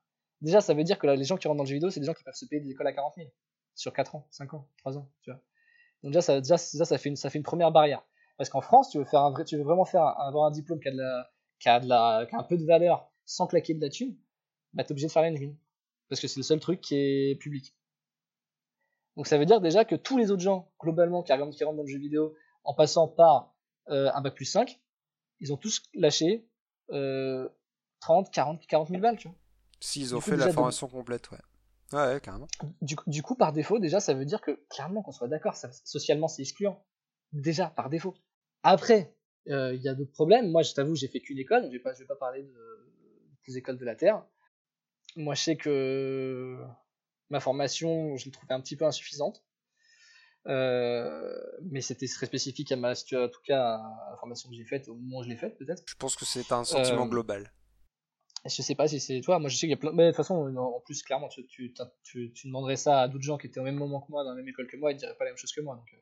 donc ça, c'est encore mon sentiment à moi. mon problème majeur, c'est vraiment le côté où il n'y a pas besoin d'aller dans un studio de jeux vidéo pour comprendre que tout le monde se ressemble. Tu vois, tu rentres à l'école, c'est déjà que tout le monde se ressemble.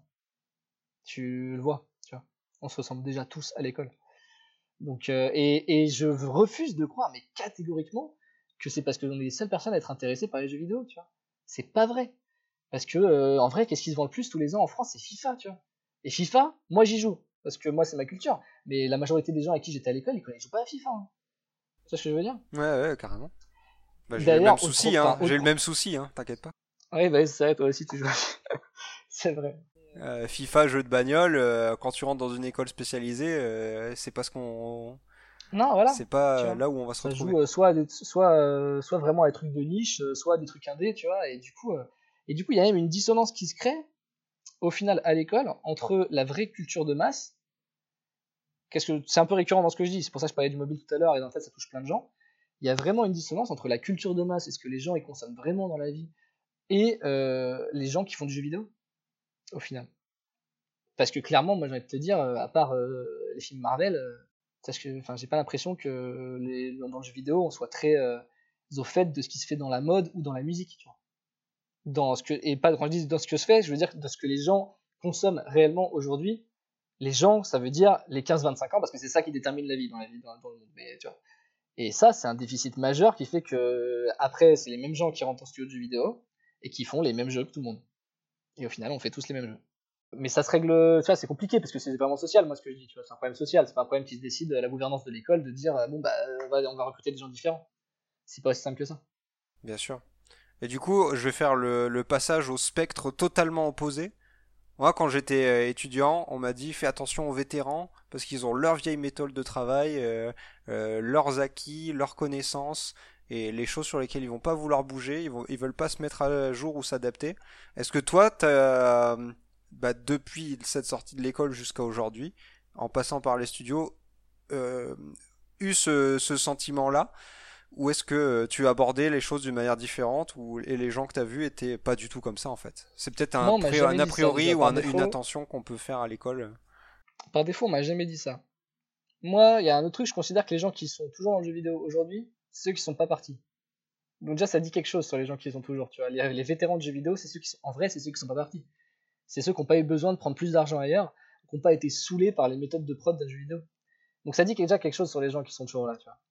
Mais pour tout dire, moi j'ai eu la chance, vraiment la chance, je répète, la chance à Eden Games d'avoir des, des, seniors qui étaient, euh, qui étaient mais, ouverts, mais à un point qui était impressionnant au moment où moi je débarque en stage. Parce que qu'on soit d'accord, de toute façon, les partie des gens qui vont écouter ce podcast, ils le savent très bien. Euh, moi je suis un petit con, tu vois, moi je voir les gens, j'ai un truc. Ah, mais voilà, moi je, vois, enfin, je suis sur un projet, je vois un truc qui marche pas, je vois mon lead, je lui dis ça marche pas, tu vois. Je pense que ça ne marche pas, qu'est-ce que t'en penses? j'ai eu la chance vraiment, mais vraiment, ça, là, je, les ai remerciés plein de fois, je les remercie encore à Eden Games que les gens qui pourtant font des jeux vidéo depuis 20-25 ans, euh, c'était pas du tout vrai quoi. Oui, mais j'ai été, j'ai été formé par, la même personne, donc je peux le dire, je confirme. C'est ça. Et euh, ça peut être vrai par contre que du coup c'est peut-être plus difficile de s'adapter aux nouveaux, nouveaux, moyens de consommation, au niveau business model, au niveau surtout au, mobile. Ils ont beaucoup de mal avec le mobile.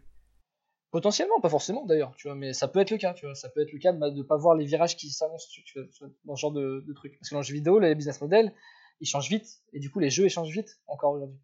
Du coup, euh, c'est vrai qu'il faut être prêt à, s'adapter. Et ça peut, effectivement, potentiellement, les gens un peu plus, un peu plus, euh, depuis plus longtemps, ils sont plus facilement euh, enclins à répéter des recettes qu'ils font déjà, tu vois. Mais... Et du coup, avec ça, c'est une industrie qui a beaucoup d'ego. comment tu fais pour travailler avec les égos des gens? Et en étant designer, on a tous un ego, parce que bah, c'est comme ça. Ah, il faut. De toute façon, il faut bah, un designer. si t'es pas capable, si t'es pas capable de défendre tes idées, ça sert à rien. Exactement. exactement. Donc on est obligé d'avoir un, un, ego à côté de nous. Moi, je vais pas te mentir, moi je suis mauvais à ça. Je vais pas te, je vais pas te dire pour gérer les égos, je fais comme ça, comme ça, comme ça. C'est pas, pas, pas mon skill. Hein. Je suis nul à ce truc-là. Je vais pas, pas commencer à te raconter comment je suis censé faire. Moi, je suis censé faire. Moi, j'essaie de, j'essaie de pas être trop virulent quand je parle à des gens tu vois, parce qu'en vrai, j'aime les trucs méchants. Ouais. Pas trucs méchants. Non, c'est vrai. Euh, je suis du genre à vite, à vite, dire, à vite dire ce que je pense. C'est apprécié ou pas. Globalement, j'ai eu la chance que dans les entreprises que j'ai faites, ça, c'était soit apprécié, soit ça avait l'air d'être apprécié. Euh, mais euh, je suis plus du genre à avoir des gens qui m'aiment pas que. C'est-à-dire qu'il y a quand même beaucoup de gens qui disent les choses dans le dos. Euh, sans avoir envie de changer les choses quand on est quand on rencontre quelqu'un qui a des arguments et qui est capable de se défendre même s'il y va un peu frontal euh, c'est toujours plus agréable euh, de se dire ok là on peut changer les choses. Bah ça c'est bien un seul truc que je peux tu vois c'est pareil c'est un truc que je peux dire aux gens qui font du jeu vidéo qui vont entrer dans le jeu vidéo machin. Oh, dites les choses. Vraiment dites les choses. Si moi j'ai eu trop de situations où je discute avec quelqu'un d'autre de l'entreprise qui me dit j'ai vu ça je pense que ça marche pas, et qui le pense, tu vois, du fond du cœur. Et à qui tu demandes, mais est-ce que tu en as parlé A à ton lead ou B à quelqu'un d'autre? Et la réponse est non, tu vois. Et t'es là, genre, bah, ok, d'accord, mais euh, ça sert à rien, pour ça. Bah, arrête de penser. Arrête de penser. Ça, c'est un gros problème. Hein. Si, quand tu penses, et tu penses que ton avis, n'a pas la valeur d'être écouté par quelqu'un, ça sert à rien d'être là. Quand t'es designer, en tout cas, tu vois, ça sert à rien d'être là. C'est, euh, tu vois, faut, faut que tu, si t'es pas, si t'as pas l'esprit critique et la confiance dans ton avis, sans forcément, ça veut pas dire être soit un gros connard, ça veut pas dire j'arrive, ça c'est de la merde, change-le. Ça veut dire, moi je pense, parce que A, B, C, D, E, que ça, ça marche pas. Et si, on, dit, euh, si on dit casse-toi, tu me casses les couilles, bah arrache-toi, tu vois, c'est pas grave, moi t'as dit ton truc. Et potentiellement que quand, tu dis, quand quatre trucs, tu dis deux conneries, peut-être que tu dis deux trucs intéressants. Et c'est pas ta responsabilité de savoir si c'est toi qui dis la connerie ou pas, tu vois. Il y a quelqu'un qui a plus d'expérience, qui est souvent meilleur que toi, qui est ton lead, et ça c'est la réalité de ce qui se passe. Toi, ta responsabilité, c'est d'avoir un cerveau assez pour lui dire ce que tu penses, et lui, il juge ce qui est vrai ou pas vrai. Et potentiellement, il y a des trucs qui se passent où tu es là et, la personne va se dire Putain, c'est clair, ça je l'ai pas vu. Parce que sur un jeu vidéo, c'est énorme, il y a plein de trucs qu'on voit pas. Ouais, et il faut, voilà, moi, clairement, c'est bien un truc que je dis aux gens vous avez un avis, euh, assumez votre avis, quoi. En tout cas, euh, arrêtez de venir me, vous plaindre à moi quand on est en, en fausse clope parce que j'en ai rien à foutre. C'est pas moi qui peux dire les choses. Ouais. Tu vois ce que je, tu vois ce que je veux dire? Ouais, ouais, bien sûr. Et ça se passe au jour le jour, ça se passe souvent comme ça, malheureusement. C'est difficile de faire changer les, les gens. Ouais, mais après, encore une fois, quand un... ça veut pas dire, je comprends. Hein, moi, je dis ça, c'est pas forcément facile pour tout le monde. J'ai la personnalité qui fait ça, et c'est une... potentiellement une chance parce que ça peut aussi être très mal perçu en fonction de la situation. Euh, je comprends aussi que c'est pas forcément facile pour tout le monde d'avoir le, tu vois, avoir la confiance d'aller dire les choses. Donc, on travaille beaucoup en open space, donc il y a beaucoup de gens qui ont l'angoisse de dire une connerie qui sont entendus par plusieurs personnes en même temps. Ouais, c'est toujours délicat. Euh, mais euh, moi, j'ai eu là beaucoup de chance de ne pas tomber sur des environnements où on me l'a reproché. Tu vois. Et je pense réellement que les gens qui, qui font des jeux vidéo depuis longtemps, je pense qu'au final, ils aiment qu'il y ait des gens qui viennent dans ça. Il n'y a pas assez de gens qui le font, je pense, aujourd'hui. Bien sûr. Alors, je vais passer à la dernière question de cette partie qui est, alors on en a déjà répondu un peu dans, tu as déjà déjà un peu répondu dans ce, dans tout le podcast, mais euh, il y a deux questions en une. C'est qu'est-ce que tu aimes dans l'industrie du jeu vidéo aujourd'hui et qu'est-ce que tu détestes? Alors ce que tu détestes, on a déjà eu le le wrap-up de, de ce que t'aimais pas, mais aujourd'hui s'il y a une lumière, chose que je déteste. S'il y a une lumière dans l'industrie, vraiment profondément, c'est euh, c'est euh, c'est les joueurs c'est euh, ah cette espèce de communauté mauvaise qui est en ligne sur, euh, sur les jeux vidéo. C'est le Gamergate, tu vois. Déteste. Profondément. Tu vois. Majeur. Donc c'est vraiment une, une, partie niche de joueurs quand même. C'est une partie très niche, mais c'est une, une, voix beaucoup trop forte. Euh, dans la façon où ça impacte vraiment la vie des gens qui font des jeux vidéo. et c'est un truc qu'on tolère beaucoup trop. Et c'est un truc dont on ne parle pas assez dans, on fait, dans les gens qui font des jeux vidéo, c'est pas vrai, tu vois. Et il y a des postures que les gens qui font des jeux vidéo devraient prendre par rapport à ces gens-là qu'ils n'osent pas prendre. Et je parle de, compagnie, hein, je parle d'entreprise. Pas encore trop, même si voilà. Euh, euh, et, et, c'est vraiment la gamer culture, c'est vraiment une culture de merde, tu vois. Fondamentalement, tu vois, il y a plein d'aspects qui sont super, euh, des, des, scènes, des scènes de démo d'indé, des trucs de, des trucs de speedrun machin, mais oh, il y, a, y a un truc vicié au milieu de gens, de gens mauvais, quoi. Et ça, c'est c'est un gros, c'est le problème le plus majeur de jeux vidéo aujourd'hui pour moi. Après, ce que je kiffe dans le jeu vidéo, c'est quand je fais un jeu et que je me dis à la fin, les gars, ils sont trop forts. Moi, je fais des jeux vidéo et je fais des jeux vidéo et quand je joue à des jeux vidéo, plutôt, c'est pour me dire à la fin, les gars, ils sont trop forts.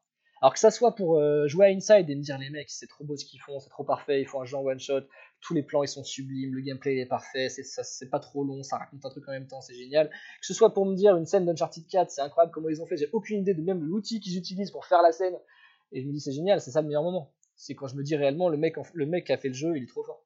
Euh, ça c'est cool. Euh, ça c'est cool, c'est un feeling qui est important quoi. Mais ouais, c'est important de s'émerveiller des trucs que les gens font. Parce qu'il y a plein de gens, ils font des trucs trop bien en jeu vidéo encore aujourd'hui. Malgré le fait que moi, il y a plein de jeux de trucs qui m'intéressent pas, même dans les trucs qui m'intéressent pas, je trouve toujours des trucs où je me dis, ouais, les gars, ils sont trop forts. Tout à l'heure, on parlait, avant le podcast, on parlait d'Assassin's Creed, qui est un jeu qui, moi, j'ai pas envie d'y jouer. Parce que euh, même si je comprends pourquoi les gens y jouent, moi, ça m'intéresse pas plus d'une heure, tu vois. J'y joue une heure pour voir les systèmes, pour voir comment ça s'agence et j'ai pas, je peux pas, j'aurais pas y jouer plus que ça. Par contre, moi, quand ils ont fait le mode, euh, on appelle, je sais toujours pas comment on appelle ça, le mode tour, le Discovery Tour, le mode, euh, éducatif là, moi je trouvais c'était c'était génial et j'étais heureux qu'ils fassent ça. Et ça peut être, tu vois, ça peut vraiment jouer, ça peut être une feature, ça peut être euh, un événement dans un jeu mobile ou dans un jeu multijoueur, ça peut être vraiment une scène, ça peut être tout un système ou tout un jeu. Mais y a moi, ce que je kiffe, c'est le moment où je me dis, waouh, tu vois, les gars, ils sont forts. C'est beau. J'aime. Non, mais c'est bien d'avoir cette, cette envie toujours. Je vais te passer à la dernière partie du podcast. Yep. Et alors là, euh, bah, du coup, c'est peut-être une question qui est difficile pour toi, je ne sais pas. Sans vouloir te t'embrouiller avec tes, tes, collègues actuels, euh, s'il y avait toi une franchise sur laquelle tu voudrais travailler, ce serait laquelle? Un jeu vidéo? Ouais. Est-ce qu'il y a déjà une franchise Est-ce que tu voudrais travailler sur une franchise? Peut-être que tu veux faire que des nouvelles IP Non, non, non, moi je suis chaud pour faire des. J'ai joué, j'ai grandi avec GoldenEye, tu vois. Quand t'as grandi avec GoldenEye, tu peux pas, pas vouloir travailler sur des franchises. Ça veut dire. Après, il y, a- il y a des franchises de jeux vidéo et des franchises. Ah, toi, tu, veux- tu voulais dire des franchises de jeux. Du jeu, ouais. ouais. Moi, il y a un truc que j'ai toujours voulu faire, mais je sais que ça me plaira pas, tu vois. Mais je me dis, j'ai toujours dit, putain, j'aimerais bien faire un FIFA, tu vois. Et le jour où ils ont mis le mode, euh, le mode histoire dans FIFA, il y a trois ans, il y a deux ans maintenant, c'est Ouais. le troisième jeu euh, cette année, je me suis dit, putain, ça donne envie de faire un FIFA. Parce que les gars qui sont là-bas, ils doivent s'éclater quand ils font l'intro du jeu et qu'ils mettent dans l'intro du jeu, c'est un jeu où t'es dans, dans les années 60 et ils ont fait toute une nuit, tout un terrain, des costumes, des coupes de cheveux et tout, et c'est t'es dans les années 60. C'est trop marrant. Et après, je me rends compte qu'en fait, le taf sur FIFA, ça doit être chiant comme la mort. Ça doit être des tableurs Excel. hein. jamais de la vie je vais faire ça mais euh, mais euh, dans le jeu vidéo moi très longtemps je voulais faire du Halo parce que je voulais faire je voulais travailler chez Bungie parce que moi je considère que Bungie ça fait partie des gens qui font les meilleurs jeux- les meilleurs euh, gameplay de la terre En tout cas, ils s'intéressent énormément à leurs joueurs. ouais mais au-delà de ça je trouve que le fi- ils ont un don pour faire un feeling qui est tu vois Destiny Destiny le drame de Destiny c'est que c'est une structure toute pourrie au milieu dans, de- dans lequel on a mis un jeu qui est génial quoi moi j'ai réussi à jouer très longtemps à Destiny parce que euh, juste quand tu joues tu fais tu joues 10 minutes tu t'en tu t'enjailles parce que le gameplay est trop bien tu vois. après c'est plutôt des gens avec qui j'ai envie de travailler qui des, des- des- j'ai pas le fantasme de travailler sur des jeux moi les jeux que je kiffe j'ai envie d'y jouer j'ai pas envie de les faire c'est ce que je veux dire? Ouais, ouais. Pas parce que je me dis euh, je sais pas j'ai pas envie de les forcément de les faire j'ai plus envie de travailler avec des gens j'ai envie de travailler j'aurais envie de, de voir Rocksteady tu vois parce que Batman je trouve que c'est génialissime d'aller voir euh, les gars qui font Forza Horizon d'aller voir Playground tu vois et travailler avec des gens comme ça ça m'intéresse plus que l'idée je ne peux que te rejoindre. Ouais, et toi, oui, je sais, mais ça, ça m'intéresse plus que l'idée de travailler sur une franchise ou un jeu. Ou alors, euh, le RPG Harry Potter qui a été, qui a été leaké il y a, il y a deux semaines. Eh ben, c'est marrant parce que ça, ça fait des années que je dis que ça serait une, un, un truc énorme de faire euh, ce genre de jeu, un RPG Harry Potter. Et en moi, je vais, open envoyer, je vais envoyer un mail à Warner Bros. Je vais leur faire une version VR moi, où tu contrôles ta baguette là, et tu mets un micro et tu lances, tu, tu lances Ah oui, la side app. Mais oui, bien sûr, je vais faire une companion app sur Oculus Rift, moi, ou sur Oculus Quest, puis voilà. Allez, boum. Allez, deal, c'est parti.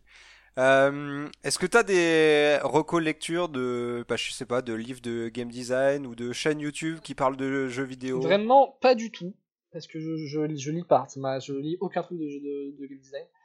Euh, et je vais juste lâcher un, petit- un, petit, un petit like à mon pote Gero, Doc Gero, qui fait des vidéos qui sont très bien faites, qui est avec moi à l'école, qui est un mec qui est très très doué, qui est un bien meilleur game designer que moi d'ailleurs, qui fait des vidéos qui s'appellent, je crois, Game Anatomy, que je regarde pas forcément, parce que je regarde peu de trucs sur YouTube tout court, c'est pas ma culture, mais qu'à chaque fois que je regarde, je me dis, il, fait ça bien, et c'est une très bonne vulgarisation de plein de choses. Donc voilà, ça je peux conseiller. Et sinon, en lecture, franchement, moi j'ai rien trouvé intéressant quand je m'y suis intéressé. Je trouve que on est au balbutiement de, ce que c'est la théorisation de ce que c'est un jeu vidéo. Parce, pour la simple et bonne raison qu'un jeu vidéo, on n'a toujours pas fixé ce que c'était, que ça change tous les ans, euh, et et tu vas trouver aucun bouquin qui va te parler de Fortnite. Parce que voilà. Euh, et donc c'est pas, je trouve que lire un bouquin, c'est lire le passé, quoi, dans le jeu vidéo. C'est lire le passé avec des vies un peu basiques. Donc ça m'intéresse peu. Moi, je conseille plutôt aux gens, jouez au jeu, réfléchissez au jeu, euh, lisez des trucs d'industrie, quoi. Faut regarder des conférences, tu vois, tu regardes la- évidemment, tu regardes des conférences de la GDC, tu lis des trucs sur Gamma Sutra, c'est mille fois plus intéressant que de lire de la théorisation de game design par des gens qui très souvent font pas de jeux vidéo, tu vois. Vraiment professionnels dans la vraie vie. Et du coup, est-ce que pour toi, euh, il y a un... euh, Enfin, qu'est-ce qui différencie quelqu'un qui va avancer et réussir entre guillemets dans le jeu vidéo de quelqu'un qui va stagner ou échouer? C'est-à-dire quoi réussir? Euh, bah, ça dépend ce que t'entends par là. Remplir ses objectifs, moi principalement, c'est se fixer des objectifs Moi, et remplir ses objectifs. je... je suis- enfin, alors, je vais dire un truc pareil. Ça peut être plusieurs Ouais. choses, évoluer en carrière, euh, évoluer peut-être être un gros poste. con en disant ça, mais moi j'ai pas l'impression que ce soit si dur que ça de travailler dans le jeu vidéo. C'est peut-être une phrase de gros con, mais euh, moi je pense que moi ma vision de la vie, tu vois, de, de, comment tu réussis dans ton travail, c'est est-ce que tu es content d'aller travailler Pas tous les jours, pas, pas toutes les heures. Est-ce que tu es content d'aller travailler Et c'est pas est-ce que tu fais un truc, le truc dont tu rêvais quand tu avais 12 ans, parce que ça, euh, ça je, suis sûr que même les footballeurs professionnels, des fois ils se disent je serais bien pas footballeur professionnel, c'est juste qu'ils prennent 10 millions par an et que du coup ils se ferment leur gueule, tu vois. Mais ça veut, tu vois, c'est pas parce que tu entends rêver quand tu avais 12 ans que c'est vraiment ce que tu dois faire. Moi, je considère que tu réussis dans la vie et pas le jeu vidéo quand, quand tu travailles et quand ton, ton, ton travail et ta vie de manière générale et, et correspond à tes besoins et à tes aspirations dans la, dans la vie. Et il y a plein de gens qui arrivent dans le jeu vidéo et qui se rendent, qui sont pas contents, qui sont pas heureux de ce qu'ils font, tu vois.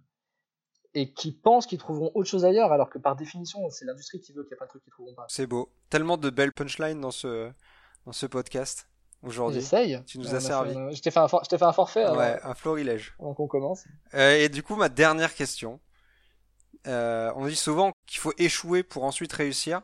Est-ce que toi, tu as un échec ou une erreur dans ton parcours, dans ta carrière, dans ce que tu as fait, euh, que tu voudrais partager aux plein, gens qui... Mais plein, plein, plein, plein, plein. Allez, choisis-en une, une majeure. Euh... Une majeure une, Peut-être dont tu peux parler, je sais pas, s'il y a des projets cachés. J'ai raté le concours de l'engine. tu vois, j'ai raté le concours de l'engine une fois, tu vois. Puis pas grave, je l'ai passé l'année d'après, je l'ai eu. Mais c'est pas, c'est un, un, détail dans la vie, tu vois. Quand tu sais, quand tu sais ce que tu veux et que tu, pas forcément tu te donnes les moyens, parce que ça, ça c'est une grande phrase, mais que tu as la chance de pouvoir avoir les moyens, que tu te les donnes ou qu'on te les donne, de faire les choses que, que tu as envie de faire, euh, faut avoir, euh, faut avoir, faut, faut essayer d'avoir assez confiance en soi pour, pour faire les choses. Mais un, un gros échec, moi je te dis, mon projet de deuxième année à l'école, on s'est planté comme des rats, mais vraiment comme des rats, parce qu'on a essayé de faire un truc qui était trop compliqué, euh, qu'on n'avait pas réussi à créer une dynamique d'équipe qui marchait, euh, parce qu'on était plus nombreux que l'année d'avant, euh, que en design on a fait n'importe quoi, et que on n'avait pas de trucs à dire dans le jeu. On s'est rendu compte, enfin tu vois, on avait on n'avait pas de propos. Et nous, on fonctionnait sur ça quand, quand on était à l'école, on avait envie de raconter des jeux qui disaient quelque chose, et on s'est rendu compte qu'on n'avait rien à dire dans le jeu, et que voilà, à la fin, ça donnait un truc qui était pas intéressant du tout. Mais par contre, on a appris plein de choses parce qu'on a été, on a, a été assez euh, casse-tête pour faire des trucs un peu compliqués euh, techniquement. Du coup, on s'est cassé la tête, mais. Mais de toute façon, c'est beaucoup plus intéressant de se planter que de, parce que de réussir. Hein. T'apprends beaucoup plus de choses quand tu te plantes. Parce que quand tu réussis une fois sur deux, c'est parce que tu as eu de la chance. Donc vaut mieux que tu te plantes, tu auras plus de chances de pas faire la connerie une deuxième fois. Écoute, on est arrivé au bout de la liste, enfin. Des questions que j'avais à te poser, des questions de cette interview. Je te remercie beaucoup. Bah moi aussi, hein, c'était un plaisir. C'était un plaisir, j'espère que j'ai pas trop dit de conneries. Le dernier mot est à toi si euh, tu veux partager là où on peut te retrouver, retrouver tes jeux, retrouver les jeux de Bad ID. Bad ID, on tape euh, Summer Willy sur iOS, sur Android, on va sur badid.studio, euh, qui est un site tout neuf et pas très beau encore, donc faut nous pardonner. Mais voilà. On peut me trouver sur LinkedIn évidemment, Anthony Craft. Eh ben, je te remercie énormément Anthony. Merci à toi Franck. C'est donc la fin de ce troisième épisode de Meet the Dev. Je remercie évidemment Anthony Kraft d'avoir bien voulu participer à cette émission. Quant à moi, je vous dis à très bientôt pour un nouvel épisode. D'ici là, évidemment, n'hésitez pas à mettre 5 étoiles sur iTunes au podcast ou n'importe quel commentaire sur n'importe laquelle de vos applications de podcast favorites, bien évidemment. Tous les feedbacks sont euh, les bienvenus. Hein. On n'est pas designer pour rien non plus. évidemment, n'hésitez pas, si vous voulez participer à l'émission en tant qu'invité, à envoyer un petit message au contact de l'émission sur Twitter, sur Facebook. Suivez-nous at podmeetthedev. Je vous dis à bientôt pour une prochaine émission. D'ici là, portez-vous bien. À très bientôt.